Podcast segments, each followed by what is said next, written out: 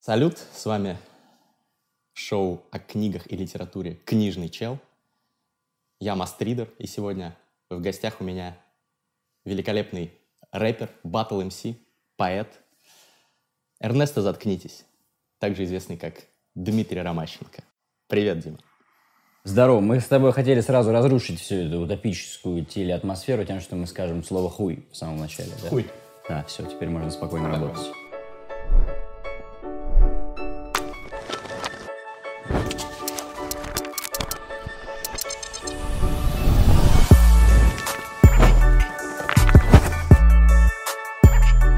Я думаю, что ты и так догадываешься, что говорить мы сегодня будем, конечно, о литературе, о поэзии, но не как всякие душные ребята с телеканала «Культура». Никакого дисреспекта телеканала «Культура», но есть там и душные ребята, есть нормальные. Вот. А будем говорить э, так, чтобы было интересно, я надеюсь, Мгм. нашим с тобой сверстникам. Мгм. Вот э, ты поэт. Сразу первый вопрос. Очень многие думают, что поэзия, ну, там, в 2К18 это что-то такое безнадежно устаревшее, какие-то восторженные девочки и оторванные от земли мальчики ходят на эти поэтические вечера, что-то там э, пишут свои вирши, а обычному человеку это нахер не нужно. Но ты все равно пишешь и, я так понимаю, придерживаешься другого мнения. Обоснуй, скажи этим людям, почему они не правы. Скажи, Скажи. бей их. Слушай, да, ну, вообще странно что-то обосновывать, знаешь, как бы мне кажется, что каждому свое, поэтому, не знаю, поэзия тоже бывает разной. Бывает и то, что о чем ты сказал, бывают и какие-то отутюженные вечера с э, унылыми мальчиками и девочками, а бывает интересная поэзия, которая отражает время. Это было и сейчас, и было и раньше. И она всегда была разной. Всегда была магистральная поэзия, всегда была андерграундная, поэтому я лучше скажу, что чтобы точнее понять современную поэтическую ситуацию, да и вообще поэзию, нужно обратиться не столько к XIX веку или к Серебряному, сколько я советую заценить э, российский, московский, питерский андерграунд второй половины 20 века. Например? Вот. Ну, там очень много фамилий. И Сапковский, и Айги, Гандлевский, наверное, тоже туда относится, хотя он помоложе, чем все они. В общем, есть крутой портал, на самом деле, ты его знаешь, Арзамас. Да, конечно. И у них есть хорошая подборка, она у меня в закладках э, лежит э, в браузере. Ссылочку дадим в описании. Да, Хрестоматия или Альманаха называется русская андерграундная поэзия второй половины 20 века. Там очень ку- куча имен. Там и те, кто писал белый стих, и те, кто писал классические такие все-таки рифмованные дольники. Вот, там очень много. Это очень расширяет мозги. Ты понимаешь, что, во-первых, люди даже в 64 году, там, дай бог, как могли завернуть, что это было, что это актуально сейчас. Это звучит именно очень жизненно, очень а, лаконично. Потому что поэзия — это способ лаконично и лаконично и под необычным углом посмотреть на то или иное явление, которое сейчас происходит или не происходит по-разному. А ты можешь привести пример какого-нибудь э, из стихотворений этих андеграундных чуваков? Блин, я помню все обрывками, потому что целиком что-то вспомнить, это тяжело. Ну что-то, что прям берет за душу. Может, я могу Давай. с телефона читать, да? Владимир Бурич, он писал в основном верлибром, то есть таким свободным стихом без рифмы, и вот у него есть очень крутая вещь.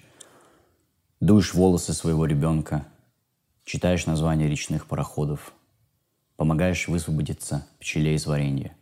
Каким предательством ты купил все это? Круто. Очень, очень круто, очень лаконично. И опять же, вот я думал, он имеет в виду свое предательство, что он кого-то предал, да, и этим, так скажем, он выторговал какое-то через за счет того, что поднялся по чьей-то голове, грубо говоря. Или имеется в виду, что его кто-то предал, и ему за это как бы карма вернул. То есть тоже вот- вот такие вещи, которые очень оставляют много вопросов. Но поэзия не должна давать ответы. Поэзия — это способ познания мира, и вот он заканчивается именно. Все заканчивается внутри стихотворения. То есть в самом желании познать этот мир. Я думаю, так. Это интересно. А Скажи, вот на твой взгляд, поэзия должна быть остросоциальной? Не, искусство вообще ничего никому не должно, и поэзия, в частности, ничего никому не должна вообще. Поэзия как раз это, наверное, пример того, когда фраза «искусство ради искусства» наиболее уместна. Я думаю, что так. Она может быть остросоциальной, но я не думаю, что она что-то должна, потому что это такой очень жанр. Конечно, можно не верить во все эти там ноосферы и прочее, но все-таки это такая немножко иррациональная вещь. Ты не совсем понимаешь, что у тебя получается. В идеале это должно работать так. То есть, на самом деле, приходить э, в стихотворение с законченной мыслью, это не совсем, мне кажется, правильно. Про это писал Гондлевский в предисловии к своему сборнику, что когда вот он садился и думал, сейчас я пишу стихотворение, в котором вначале я говорю, что, значит, драться это плохо, и в конце я говорю, но надо защищать свою девушку. Вот. Если ты, допустим, вот это хочешь такой тезис, грубо говоря, и ты пытаешься его зарифмовать и вложить в стихотворение, получается криво. Когда ты приходишь mm-hmm. просто с мыслью, например, ну я условно вообще беру, что драться это плохо, но ты начинаешь писать, и постепенно у тебя вообще уходит куда-то в другое место стихотворения. Ты начинаешь думать, что такое вообще драка.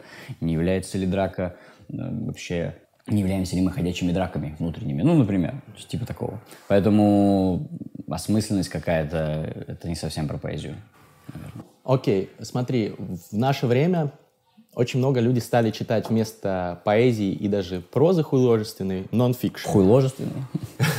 Художественный. Нон-фикшн, не художественной литературы. Люди читают в основном, во всяком случае, в моем кругу общения, и, как я понимаю, большинство сейчас людей из бизнес-элиты, в том числе mm-hmm. и интеллектуальной элиты и так далее, читают для того, чтобы как-то прокачаться. Mm-hmm. Читают книгу, например, э, условно говоря, Getting Things Done Дэвида Аллена, замечательная книга, абсолютный must-read, всем советую, как привести свои дела в порядок. Читают эту книгу, чтобы внедрить в себя определенные методики планирования времени. Читают условно книгу Насима, э, Николаса Насима Талиба новую, э, тоже ссылка будет в описании, офигенная книга, для того, чтобы понять, как работает мир, как, э, как следует, например, вкладывать свои деньги или не вкладывать и так далее. Вот. А как, какой value, вот мне друг на днях спросил, какой value от вашей этой поэзии? Спроси этого Эрнеста. Mm. Да блин, ну я, же, я говорю, что да, что странно измерять это с такими категориями, там какая-то ценность или полезность. Ну, ты не думаешь, что это полезно все равно как-то, что это делает человека, я не знаю, как-то глубже, интереснее, если он начитан в сфере поэзии? Блин, не знаю, очень сложно вообще...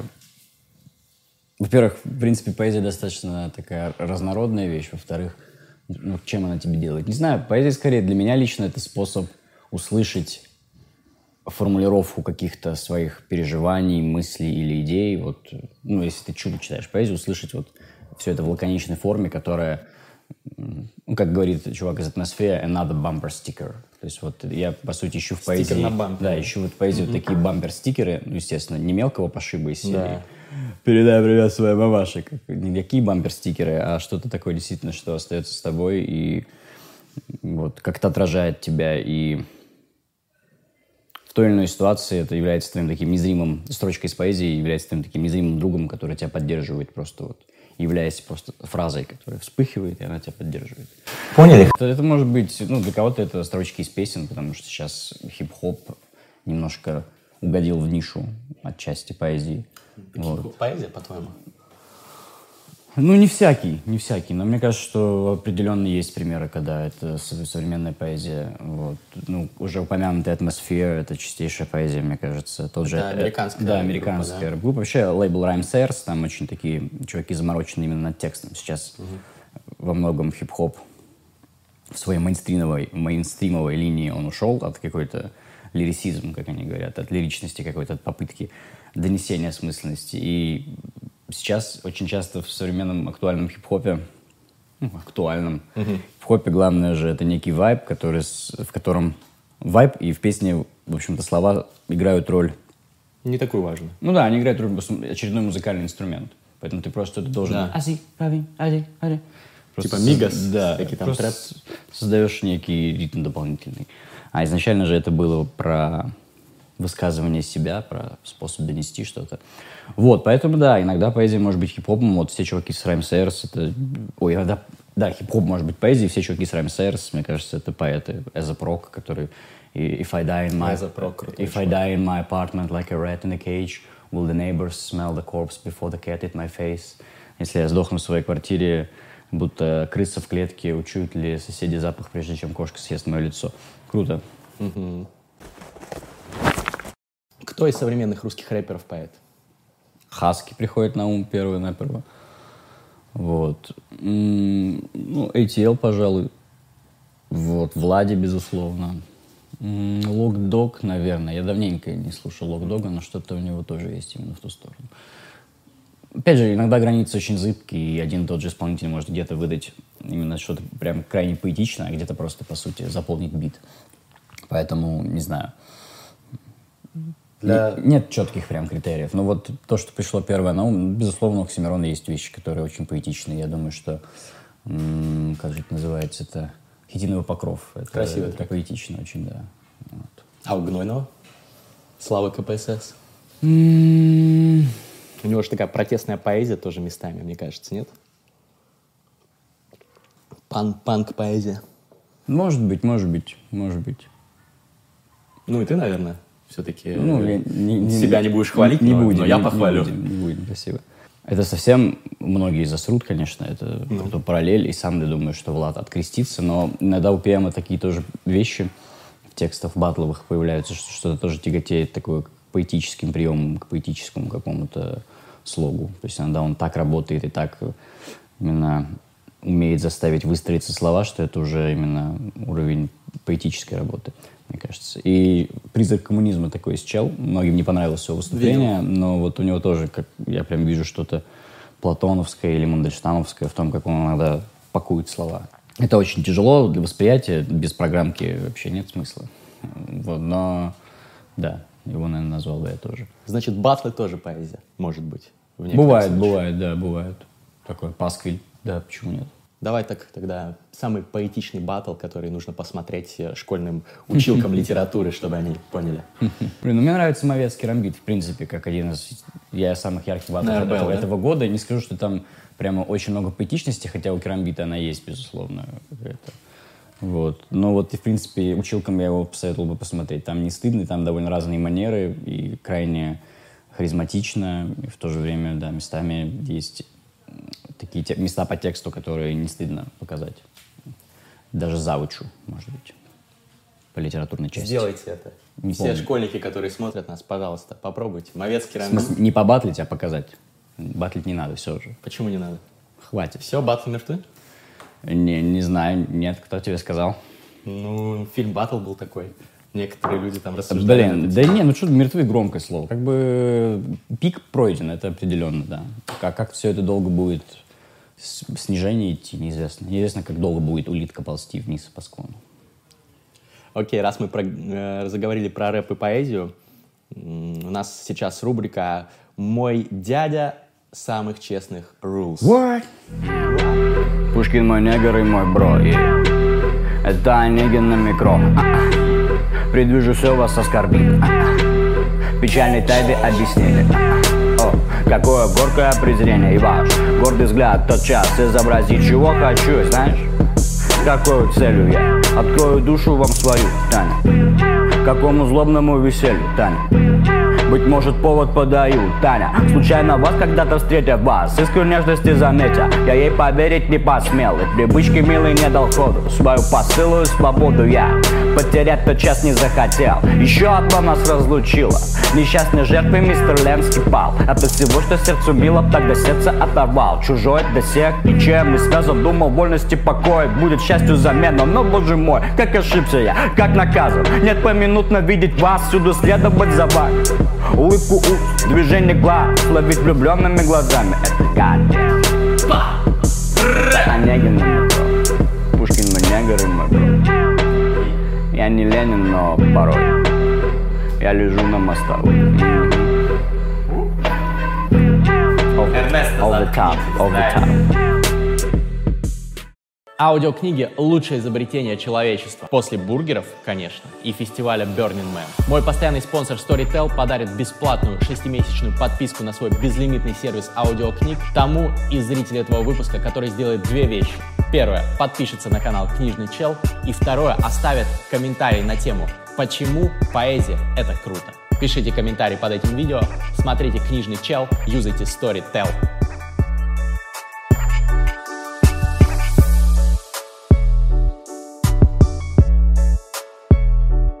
Вопрос от нашего постоянного спонсора сервиса аудиокниг по подписке Storytel. Наверное, ты слышал. Замечательный сервис, я сам им пользуюсь. Всего за 400 с лишним рублей в месяц получаешь безлимитный доступ к библиотеке аудиокниг. Сейчас вот люди ну, стали меньше читать объективно. Наверное, ты тоже на себе это чувствуешь. Концертный график, все дела. Не всегда находится время на книги. Вот ты сегодня на чем ехал к нам в студию? На трамвае На трамвае. Ты читал там? Не, Нет? я музло слушал. Музло слушал. Вот э, ты согласен с утверждением о том, что ну, я уверен, что ты тоже так же, как и я, так думаешь, что если бы было больше времени, я бы больше читал. Наверное, наверное, не совсем в этом дело. Дело просто в том, что очень сложно книга выдерживает конкуренцию, ей тяжело выдерживать конкуренцию с э, визуальными какими-то вещами другими, то есть с тем, где тебе надо меньше напрягаться, Напрягаться. При, при том, что ты получаешь примерно столько же информации, то есть, грубо говоря, видос на ютубе, да, или какая-нибудь видеоигра, это гораздо проще, а информацию ты можешь, ну, в случае с игрой вряд ли, но в случае с видосом можешь получить столько же. Паланик, когда был у Джо Рогана, говорил, что да, это очень тяжело вообще, в принципе, книга в наше время. Хорошее это- интервью, да. Поэтому, не знаю, скорее дело в том, что мне нелегко находить книги, которые меня настолько цепанут, чтобы я мог быть прям неотрывно около них, потому что дело, в общем, скорее в книге. Часто я себя заставляю что-то читать. Я начал читать вроде неплохо, но нет такого, что прям снесло башню. Вот, дело скорее поэтому в книге просто, да, если книга настолько крутая, что прямо на 100% твоя, то ты в любом случае будешь максимально тратить время на нее. Тут еще много причин, понимаешь, все-таки как-то Ну, а иногда, иногда вот ты едешь в трамвай, потом метро, и ты как бы в трамвае выбираешь музло, а в метро уже, когда там сядешь и до конца ветки едешь, там можно почитать. Поэтому все-таки дело не во времени, а в том, что, в принципе, хочется раз- разными путями получать информацию. А в чем проблема с аудиокнигами? Ты их слушаешь? Бывает, бывает, слушаю аудиокниги, но, опять же, просто, наверное, из-за специфического вкуса не всегда нахожу, что все было озвучено, что я хочу послушать. Ну, например, «Град обреченный» я начинал слушать, еще и потому, что, в принципе, со Стругацким у меня, ну, так скажем, стилистически не, не, не мои авторы. Мне, как бы, я уважаю величие и, так скажем, темы поднимаемые, но стилистически мне очень часто не особо. Я начал слушать даже больше с целью засыпать под них. Но меня очень затянул «Град обреченный», я в итоге потом дочитывал именно своими глазами. Я в метро часто станцию проезжаю с нужную, когда слушаю аудиокниги, тоже увлекаюсь. Поэтому тема интересная. Но э, если порассуждать на тему будущего книг, мне кажется, ты очень правильно сказал про видеоигры и видео. Может быть, какие-то видеокниги должны появиться, которые больше будут цеплять. Я слышал уже про такие проекты, но ничего такого массового не было. Не знаю, видишь, тоже, кто с- что ищет в книге. Если в книге человек ищет исключительно, ну, детективы любит читать, то, в общем, зачем ему книга, если он может Посмотреть участвовать- фильм, Да, участвовать сериал. в детективе, играя в какую-нибудь там игру, в какой-то квест, Ну по да. сути, расследуя, занимаясь расследованием. Для меня всегда в книге стиль написания, язык, он играет одну из главных ролей, поэтому я не думаю, что как-то видео это может заменить. Кто твои любимые писатели, кстати? Наверное, те, кто, у кого лучше всего стиль, да? Да, на, Набоков, Набоков. наверное, до сих пор остается любимым. Ну, как, со временем все пересматриваешь уже, знаешь, я даже открываю Набокова иногда и думаю, блин, ну это слишком все-таки навороченное и выебонисто. Я понимаю, что я это все полюбил, по сути-то, в 17 лет, когда еще, знаешь, желание выебываться было гораздо больше.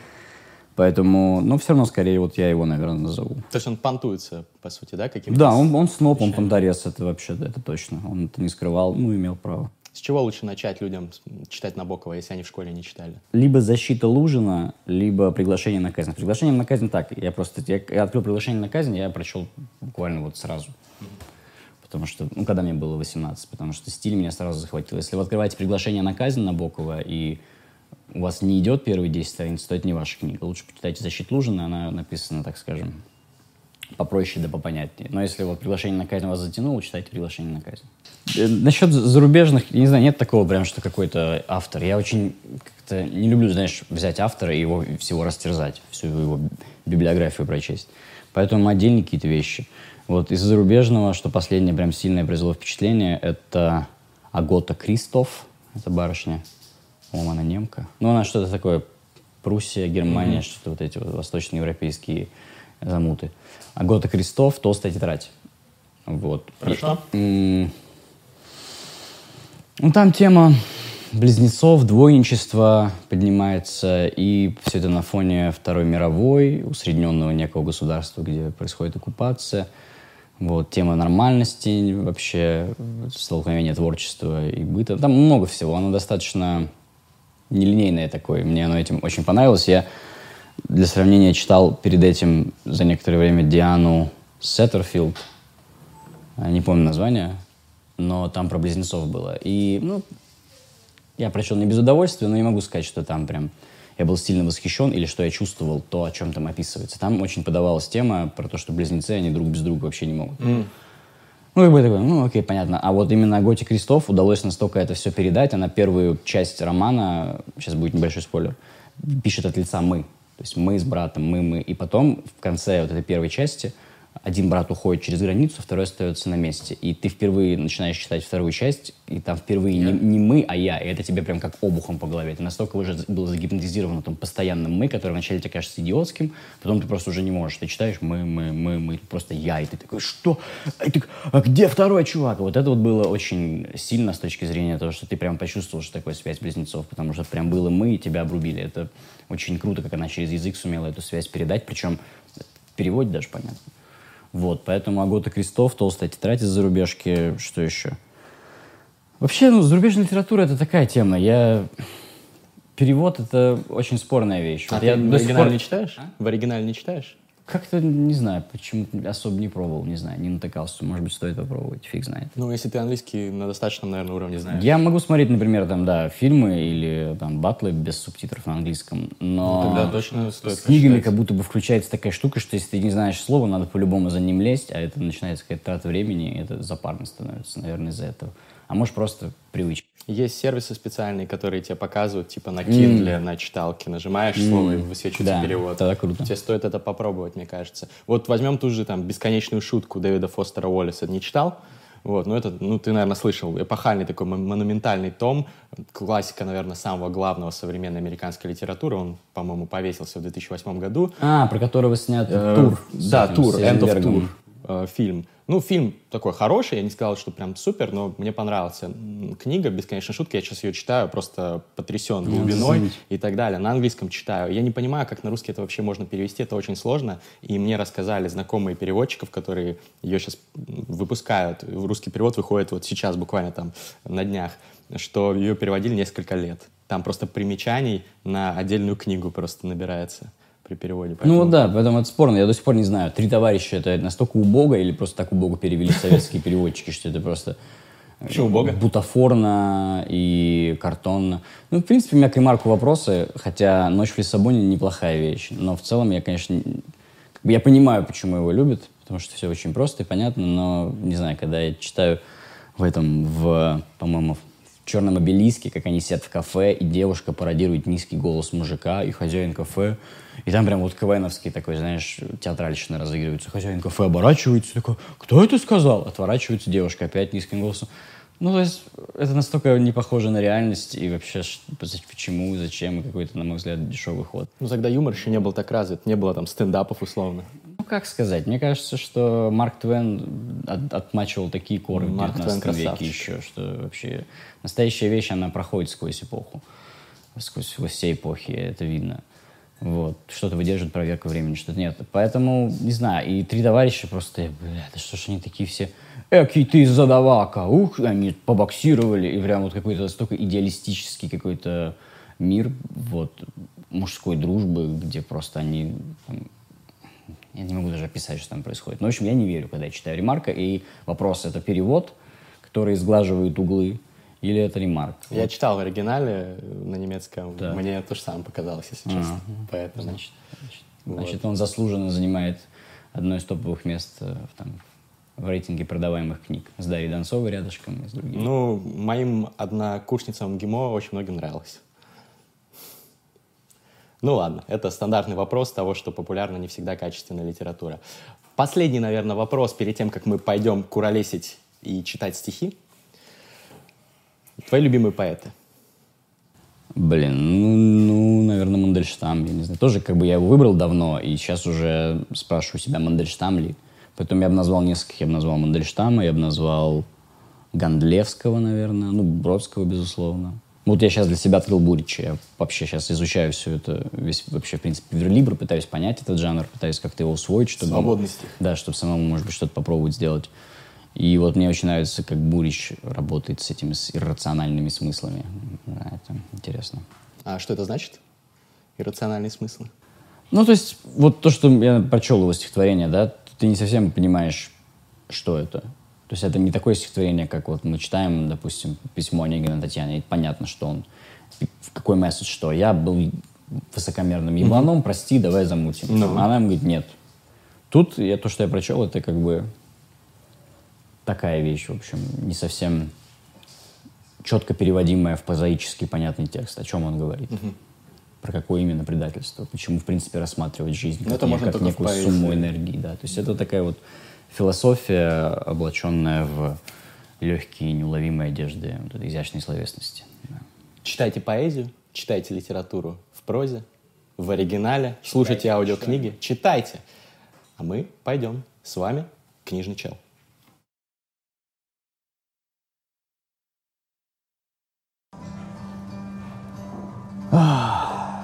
Каждый раз на этом месте я вспоминаю о своей невесте. Хожу в шалман, заказываю 200. Река бежит у ног моих. Зараза, я говорю им мысленно. Бежи. Лазу слеза, но вижу краем глаза литейный мост и силуэт боржи. Моя невеста полюбила друга. Я, как узнал, тут чуть их не убил, но кодекс строг. В чем моя заслуга, что выдержал характер. Правда, пил. Пил как рыба. Если бы с комбината не выгнали, сгнил бы на корню. Когда я вижу будку автомата, то я вхожу. Иногда звоню. Подходит друг, и мы базлаем с другом, и он кричит мне, как ты, Иванов? А я, как я? Молчу. И он с испугом, зайди, кричит, взглянуть на пацанов. Их мог бы сделать я ей. Но на деле их сделал он. И, и точка, и тире. И я кричу, на той неделе. У той недели нет в. Рука, где я держу теперь полбанки, сжимала ей сквозь платье буфера в углу на оттаманке. Такое, знаешь, впечатление, что вчера. Маслы, переполняющие брюки, валялись на кровати, все в шерсти. И горло хочет громко крикнуть «суки», но почему-то говорит «прости». За что? Кого? Когда я слышу чаек, то резкий крик меня бросает в дрожь. Такой же звук, когда она кончает, хотя потом еще мычит. Не трожь. Я знал ее такой. Ну, раньше. Целый. Но жизнь бежит, забыв про тормоза. Я возьму еще бутылку белой. Она на цвет, как у нее глаза.